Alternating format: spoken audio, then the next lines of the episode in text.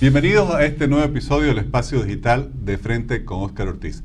Hoy tendremos una visita muy especial, me refiero a Antonella Marti, quien es licenciada en Relaciones Internacionales, máster en Políticas Públicas y Relaciones Internacionales, pero es muy especialmente una intelectual liberal, conferencista internacionales y gran protagonista del debate de las ideas en nuestra región. Muchas gracias, Antonella, por estar en este espacio digital. Gracias a vos, Oscar. Muchas gracias por la invitación. Un placer. Bueno, estás visitando Santa Cruz y para nosotros es un gran gusto porque eh, la Fundación Nueva Democracia está presentando un libro tuyo, Capitalismo, un antídoto contra la pobreza. Aquí se lo tienen. Y quisiera comenzar preguntándote justamente por el título. Es, yo diría, hasta provocador, porque normalmente... Eh, se asocia al capitalismo como causante de la pobreza. Esa es la, la propaganda o la mala propaganda que se le hace vos lo pones aquí como la solución. ¿Cuál es la tesis? Ciertamente, ciertamente. Bueno, como muchas palabras, ¿no? Capitalismo, globalización, incluso liberalismo, que lo han transformado determinados modelos de izquierda en lo que se denomina neoliberalismo, que es una palabra rara que nadie sabe lo que, lo que verdaderamente es y que creo que está mucho más asociada a políticas mercantilistas ¿no? que, que otra cosa, nada relacionado al, liberalismo.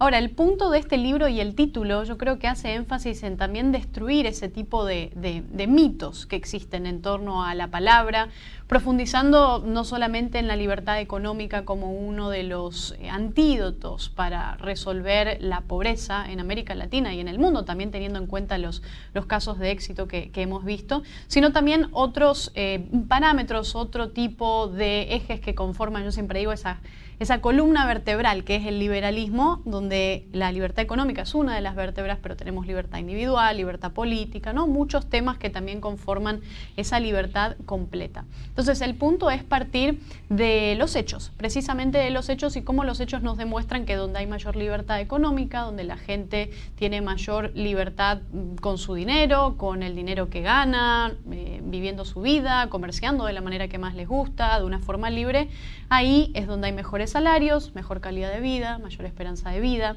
Entonces es una cuestión de, de hechos. Y cuando se habla de capitalismo, me gustaría preguntarte, ¿de qué se habla? Porque también, como decías, esas palabras que, bueno, se la menciona mucho y cual cada uno la interpreta a su manera y sobre todo quienes eh, son adversarios a la misma. Bueno, eh, fíjate que hay un punto, y esto lo menciona la economista norteamericana Deidre McCloskey. Ella dice que en vez de estar usando la palabra capitalismo, deberíamos usar la palabra innovismo, ¿no? La importancia de la innovación. Y yo creo que son dos cosas que se combinan muy bien, es decir, el efecto o, el punto de la libertad económica, ¿no? Que cada uno pueda tener la libertad de, hacer las transacciones económicas que uno desee, eh, que tengamos una reducción del gasto público también dentro de la economía, una reducción de la presión tributaria, ¿no? Donde los, los eh, que emprenden, las personas, los trabajadores, donde todos los individuos de la sociedad tengan su propiedad sobre su propio dinero, sobre el producto de su propio esfuerzo y que no termine siendo algo utilizado para financiar la fiesta de los políticos, ¿no? Algo que nos pasa en América Latina con tanto populismo. Entonces, yo creo que puntos como esos son eh, importantes para, para entender una especie de, globo ¿no? que conforma esta libertad económica con muchas de sus aristas por adentro y que, creo que es eh, uno de los temas que tenemos que traer a colación y mucho más en América Latina, un lugar donde falta eh, esta, esta, libertad, entre otras, ¿no? La libertad política, libertades individuales también, en términos, bueno, de, falta de, institucionales, instituciones democráticas, ¿no? Que creo que es algo que vivimos en muchos de nuestros países, eh, la carencia de ese tipo de instituciones, eh, y apostar por modelos que sean exitosos, donde el éxito no se castigue, sino que se celebre, que se celebre el mérito y no el vivir del Estado, no el ver al Estado o a un político populista, mesías, caudillo, como el que nos va a venir a resolver todos los problemas. El, latinoamericano generalmente nos pasa mucho, en Argentina pasa mucho también. Depositamos todo en ese líder mesiánico que supuestamente va a resolver nuestros problemas, cuando en realidad esos problemas muchas veces son causados por ellos mismos. ¿Qué nos pasa? Hablabas de, Latinoamérica. Eh, ¿Qué falla, por así decir? País, Argentina, el mío, Bolivia, llevamos ya casi 80 años, más o menos, en procesos muy paralelos de estatismo, de intervencionismo, de populismo que fracasan una y otra vez en mejorar las condiciones de vida de la población, en desarrollar nuestras naciones, y sin embargo tienen un éxito enorme especial en materia electoral, en materia política, son quienes han gobernado prácticamente todas estas décadas, pero tienen la inmensa habilidad de echarle la culpa a los otros. Cierto, vivimos en una relación tóxica, yo creo, los individuos, los, habitantes ¿no? latinoamericanos con, con los gobiernos, con nuestros gobiernos una relación tóxica que nos está costando mucho romper, a la que estamos acostumbrados desde hace mucho tiempo, en la que vemos a este Mesías del que hablábamos antes, ¿no? personificado en la, en la concepción del Estado, ¿no? el que lo encarna todo, el que lo representa todo, al que hay que entregarle absolutamente todos los poderes. Y cuando hacemos eso nos olvidamos de los, de los mecanismos para controlar precisamente a la persona que ponemos en el, en el poder. Y le damos o le adjudicamos determinadas funciones o tareas a modelos que eh, claramente no, entienden de los límites al poder ¿no? y que abusan del poder, como decía Lord Acton, ¿no? el poder corrompe y el poder absoluto corrompe absolutamente.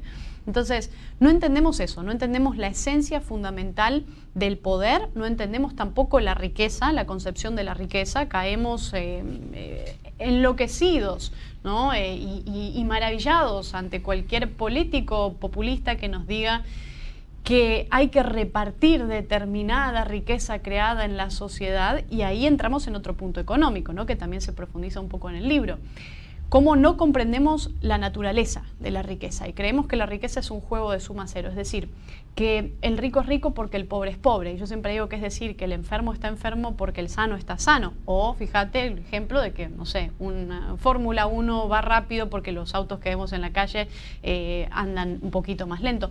Es decir, son cosas que no tienen nada que ver. Ludwig von Mises lo enmarcaba en el famoso eh, dogma de Montaigne, ¿no? Eh, donde, digo, Montaigne en su momento prácticamente nos decía uno no se beneficia si otro no se perjudica. Entonces, romper con ese esquema, romper con esa mentalidad eh, que atrasa, ¿no? Y que evidentemente nos ha atrasado en América Latina, en un mundo que ha avanzado, que ha progresado. En los últimos 200 años, eh, la creación de riqueza que ha vivido el mundo es, eh, no tiene comparación. Es decir, el 99.9% de la existencia del género Homo se ha vivido igual que los demás animales, eh, en extrema pobreza, en situaciones precarias, y es en los últimos 200 años de la historia, a partir de la revolución industrial, a partir del auge del comercio, a partir de, bueno, las ideas de la ilustración, que el ser humano entendió y encontró un mecanismo institucional, económico también, para desarrollarse y crear ese progreso, ese desarrollo que, nosotros vemos ¿no? en estos últimos 200 años. Insisto, hace 200 años el 95% de la población mundial vivía en extrema pobreza.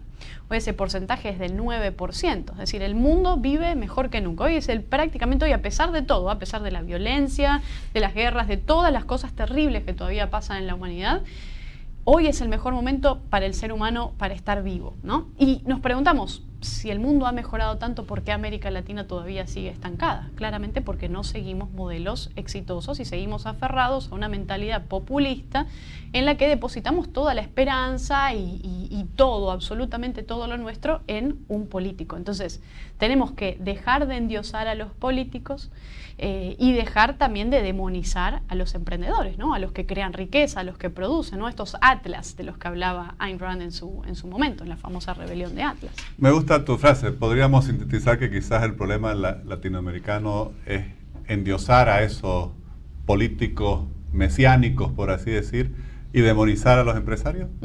Efectivamente, es uno de los grandes problemas que tenemos. Eh, no, no entendemos la creación de la riqueza, no entendemos los peligros del poder, no entendemos los peligros del Estado grande y no entendemos que una vez que le damos tanto poder al Estado es muy difícil quitárselo. Y eso lo vemos en el caso de Venezuela, lo vemos en el caso de Cuba. Cuba con más de 60 años, con las mismas personas en el poder, Venezuela lo mismo, más de dos décadas.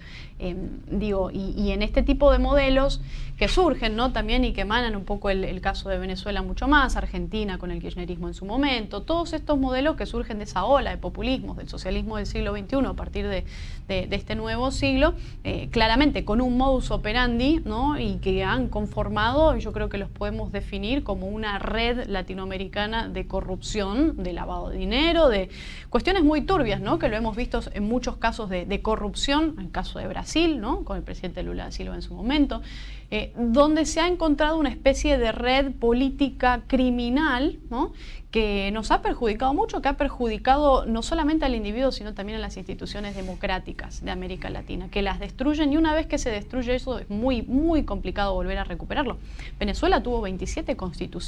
Entonces, si nosotros entramos en eso, Carlos Alberto Montaner, eh, el autor cubano, lo define como constitucionalitis, uno de los problemas que tenemos en América Latina, donde tenemos un problema, bueno, vamos a, hacer otra constitución, tenemos un problema, otra constitución nueva. Entonces, cuando uno cambia las reglas de juego constantemente, eh, debilitas completamente las instituciones, pero también alejas a las, a las inversiones, ¿no? Porque le estás diciendo al inversor, a la persona que quiere generar, ¿no? Que quiere producir, que quiere invertir en tu país, mira, no lo hagas porque acá las reglas de juego cambian y puede haber un, un loco disparatado, como fue el caso de Hugo Chávez, que estaba con su expropiese mientras caminaba por las calles, uno recordará ¿no? esos, esos videos, esos casos. Entonces es muy peligroso, caemos en, una tentación muy, muy peligrosa respecto de, darle demasiado poder al poder.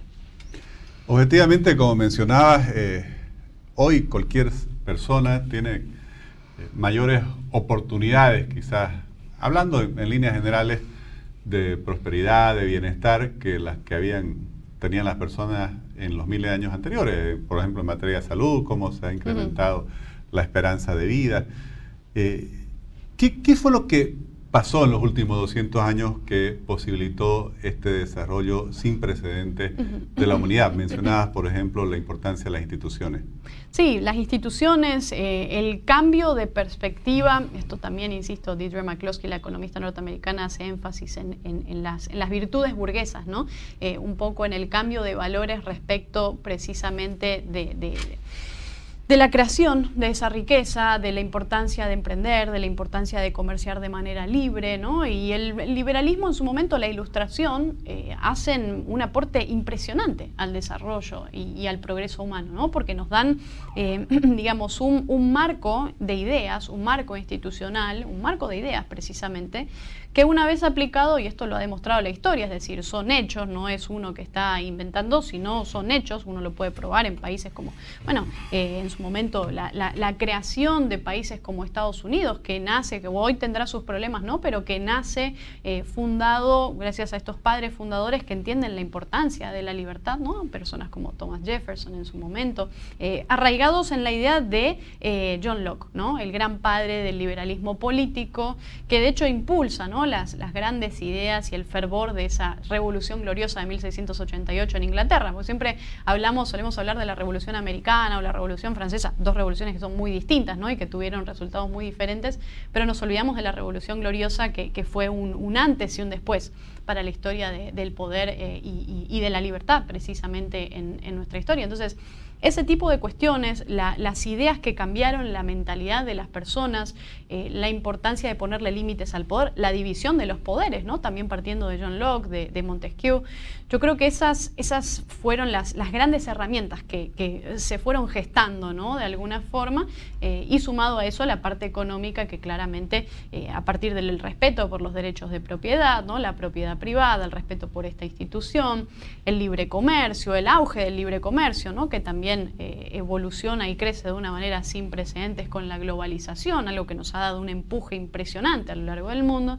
Entonces, con eso ha mejorado la calidad de vida, la esperanza de vida, digo, en los últimos 200 años se triplicó, ¿no? En 1900 prácticamente, eh, la, digamos, si uno lo piensa así, eh, digo, la esperanza de vida típica, promedio del ser humano era de 30 años, ¿no? Y para entonces, bueno, peor. Entonces, eh, la hemos triplicado. Y entonces lo que vemos en los casos, en los hechos, e incluso en los índices que hacen mediciones de este tipo de cuestiones, que hoy, por ejemplo, en un país o en los países con mayor libertad económica, las personas viven más tiempo, ¿no? Si uno lo compara, un país como, como Suiza, ¿no? Vamos a tomarlo de, ejemplo, hay una esperanza de vida de 83 años, ¿no? Y si nos pensamos en un país como Zimbabue, estatista, con, con una economía muy limitada, muy proteccionista, una esperanza de vida de 53 años aproximadamente, ¿no? Lo mismo cuando nos ponemos a pensar en los salarios, ¿no? ¿Dónde gana más, las, dónde gana más la gente y dónde gana menos? O sea, los más pobres en las economías más proteccionistas y cerradas ganan 10 veces menos que las personas más pobres en las economías más abiertas, más libres y más abiertas al comercio, ¿no? Internacional también. Entonces, yo creo que ahí radica el punto, en ver los hechos y, ver la historia y ver los países que nos rodean, ¿no? Eh, y empezar a copiar a los exitosos y dejar de copiar a, los países que, están anclados en la, en la pobreza. Y en el subdesarrollo. Creo que tenemos muchas oportunidades los latinoamericanos para salir adelante y hay que empezar a aprovecharlas. Y en ese contexto, hoy en el mundo, a excepción de algunos regímenes totalitarios como Cuba, Corea del Norte, incluso otros regímenes totalitarios como China, eh, Vietnam, en fin, eh, han adoptado, entre comillas, la economía de mercado, no sé, o el capitalismo para tener un crecimiento económico que también lo ha impulsado por una vía de desarrollo que no habían experimentado durante décadas anteriores. Pero eso no ha sido acompañado por la libertad política, por un sistema democrático. Eh, Putin parecía que quería tener un, sistema que si llegara a ser totalitario, era autoritario, ahora estamos viendo las consecuencias, pero en teoría también permitía el desarrollo de esa economía de mercado. Hay una tentación en el mundo moderno de eh, aprovechar, por así decir, las ventajas de la libertad económica para lograr un crecimiento económico, pero al mismo tiempo establecer un autoritarismo? Y en el caso de China, fíjate que es una especie de, libertad económica, entre comillas, en una especie de burbuja, ¿no? Porque, digo, eh, de hecho, en el ranking de libertad económica que hacen organizaciones como el Fraser Institute de Canadá o la Heritage Foundation también de Estados Unidos, China está bastante al final del ranking, ¿no? Como una de las economías, digamos, cerradas en, en general. Entonces, el punto en China, después de tantos años, de tantas décadas de comunismo, de economías muy cerradas, con una, con una apertura, una especie de apertura ¿no? que se da en determinado momento, pero en la que, y esto lo podemos ver todavía actualmente, eh, un partido único, que es el Partido Comunista Chino, sigue teniendo el poder para decidir quiénes pueden entrar en ese juego económico, ¿no? Es decir, si uno, las concesiones eh, políticas son algo pan de cada día, ¿no? Prácticamente, donde si uno no está afiliado, no es cercano al partido político, al, partido comunista chino, es muy difícil eh, hacer una, inversión abierta, digamos, todas las grandes industrias están eh, asociadas a personas que están ligadas claramente a un, partido. Entonces ese es el otro punto, digamos, hasta, qué, hasta qué nivel podemos decir que existe una especie de capitalismo ahí. Em, bueno, Ayn Rand diría que ahí no hay un capitalismo real, sino que el, capitalismo por el que ella eh, pedía o, el que ella apoyaba era el capitalismo laissez-faire, ¿no? un capitalismo completo, sin regulaciones de parte de del Estado, donde el mercado, que al final somos nosotros, ¿no? porque eso pasa mucho, eh, cuando hablamos del mercado parece ser una especie de monstruo, ¿no? una, una especie de combinación de cinco multinacionales que van a venir y nos van a saquear todo. El mercado somos nosotros, somos individuos que interactuamos, intercambiamos bienes y servicios de manera voluntaria ¿no? Eh, y lo hacemos a través de nuestros gustos, nuestros deseos, nuestras necesidades a partir de las leyes de oferta y demanda. Y un mercado libre es poder hacer todas esas acciones y tomar todas esas decisiones de una manera libre sin que un populista, un político, un gobernante nos diga cómo hacerlo. Entonces, creo que es una cuestión ahí en la que hay que, en la que, hay que trabajar todavía mucho en América Latina para romper con todos los mitos que tenemos respecto de la, de la libertad. Y con relación a eso, eh, vos sos una de las pocas exponentes, eh, yo diría, de, personas jóvenes, en primer lugar, después intelectuales, autora de libros, que sale a dar este debate, porque pareciera que del lado del intervencionismo, del estatismo, del socialismo, como querramos llamarlo, hay miles y miles y miles, e incluso artistas, cantores, poetas. Y de este lado, eh, este sistema de la libertad que ha demostrado una y otra vez que tiene los resultados o los mejores resultados para mejorar la, condición de vida de las personas, es el, más denostado, por así decir, y casi sin capacidad de, defensa o, de promocionarse, ¿no? ¿En ¿Cómo enfocas eso en, tu vida, en tu acción, en lo que se llama la lucha de las ideas? En fin, algunos dicen, no sé si a vos te gusta el término de batalla cultural, pero bueno, hay un debate de las ideas ahí que, que tiene muy pocos exponentes de este lado. Bueno, fíjate sobre, sobre el punto de la batalla cultural, que es de hecho un, término eh, gramsciano, ¿no? De Antonio Gramsci, italiano, comunista en su momento, eh, donde prácticamente había que ejercer a través de la cultura y la educación para eh, generar una especie de hegemonía, lo que llamaba la hegemonía cultural, ¿no? Y cambiar las ideas a través de ese tipo de mecanismos. Es un concepto que ha utilizado la izquierda, últimamente lo utiliza una derecha radical, ¿no? extrema, que también podemos ver a lo largo del mundo y la región.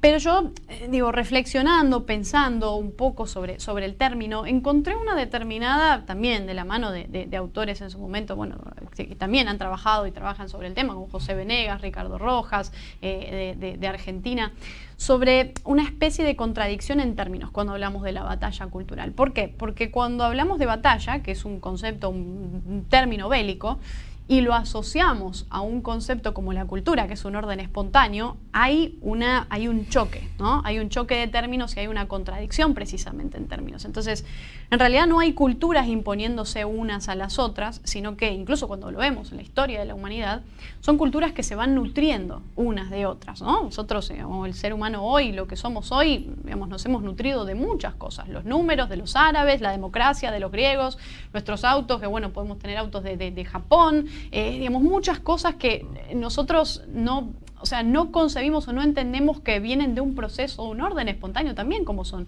los mercados, el lenguaje, em, que, engloban a muchas personas, a muchas personas, a una historia muy larga, ¿no? que también entra en ese término de la, de la cultura, que son millones de decisiones que se han tomado históricamente em, y que confluyeron en, esto que, que tenemos hoy. Entonces, no imponer una cultura sobre la otra, sino confluir en esa, en esa especie de, donde encontramos que hay cosas que podemos adoptar y que nos sirven y que las instituciones y las personas se van adaptando también a las instituciones que nos dan más eh, o mayores beneficios. ¿no? Entonces, eh, eh, partir de ese punto yo creo que es muy importante. Creo que entrar en un mercado de ideas es algo que podríamos empezar a, a utilizar, ¿no? la idea de qué tipo de ideas o qué tipo de eh, propuestas eh, son más exitosas, pero no solamente más exitosas y no mm, que tengan un tono de marketing, ¿no? ¿no? No, sé si me iría al marketing de las ideas en este, en este término, sino que entraría un poco en lo, en lo humano de las ideas. Eh, en hacer humano al liberalismo, en, que el liberalismo no, o, nuestras ideas no sean únicamente relacionadas a la libertad económica, ¿no? al desarrollo, a la globalización, al progreso eh, económico, o a la reducción del gasto público, a la reducción de la deuda, de la presión tributaria y demás temas sino también mostrar la importancia de las libertades individuales, de que cada uno pueda ser dueño de su propia vida, que nadie más decida por vos, que nadie más decida sobre lo que vos haces con tu propio dinero, con el dinero que te ganaste, con tu propiedad, eh, y entender la, libertad eh, o el liberalismo como ser adultos, ¿no? Eh, respetar a las demás personas, no quitarle sus cosas, no matar, no robar, entender que la responsabilidad y la libertad van siempre de la mano y tratarnos como personas adultas en una sociedad liberal, que es una sociedad contractual, ¿no? una sociedad de contratos voluntarios que se eh, dan permanentemente y donde el Estado no tiene nada que hacer, ¿no? Entre contratos voluntarios entre adultos, ahí el Estado no tiene, no tiene ningún rol. Entonces, entender el, liberalismo como ser adulto, como adultismo, ¿no? En ese, en ese sentido, eh, donde entre todos nos tratemos como adultos, eh, y no como niños, incluido el gobierno, porque el gobierno también nos trata como niños muchas veces, empezar a entrar en esa dinámica a mí me parece que es algo, algo muy importante, ¿no? Humanizar la libertad, mostrar el lado humano que efectivamente tiene el, liberalismo, las ideas de la libertad, eh, creo que es uno de los desafíos también grandes que tenemos hoy. Y escuchándote todo eso suena, pero convincente, lógico, eh, sin embargo, hoy en América Latina vemos que en las últimas elecciones eh, ganan gobiernos que piensan muy distintos. ¿Qué esperanza tenés sobre Latinoamérica en, este contexto? Es difícil porque eh, del otro lado tenemos alternativas que no dan efectivamente la, solución ¿no? que, espera, que esperan los, los individuos. Y caemos, creo, que es algo que forma parte de una especie de fenómeno global que podemos ver también en Europa, en Estados Unidos, en una especie de péndulo, ¿no? En el péndulo que se va radicalizando cada vez más y se va haciendo más extremo, de populismos de izquierdas a derechas, ¿no? Y entramos en ese círculo y no salimos, no salimos más, ¿no?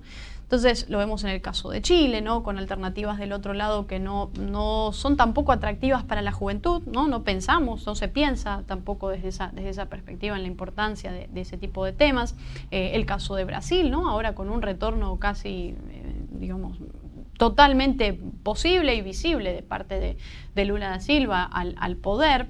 Este, lo vemos en, muchos países, lo vemos en muchos países de nuestra, de nuestra región, en Europa también, insisto, en Estados Unidos, con sistemas que polarizan, ¿no? que también son populismos que se hermanan, que se tocan, porque comparten muchas cosas, incluso en términos de libertades económicas, ¿no? porque digo, pensando en determinados modelos, eh, digamos, tanto de, izquierdas como de derechas, ambos insisten en, contra de la globalización, eh, digamos, apostar por la sustitución de importaciones o hacer guerras comerciales o cerrarnos al comercio, hablar que el mercado es algo algo en lo que no hay que confiar, ¿no? Eso es decir, que no hay que confiar en las personas, que no hay que confiar en las decisiones de los, de los individuos. Entonces, yo creo que hay que, hay que ponerle el ojo a empezar a reflexionar sobre una alternativa que vaya por todas las libertades, por la libertad como algo completo, no como algo que se puede dividir, sino como algo completo y que sea también atractivo para la juventud. Hay que hacer que el liberalismo,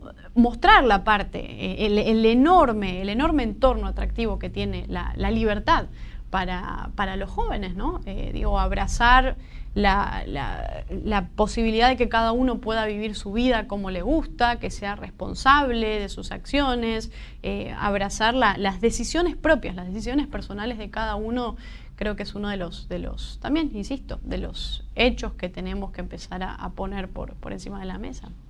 Antonella, muchísimas gracias eh, por Primero, por, tu franqueza, yo diría por tu valentía también en, defender tus ideas, no solo en defenderlas, sino que en promoverlas, y por la dedicación que estás entregando a ellos.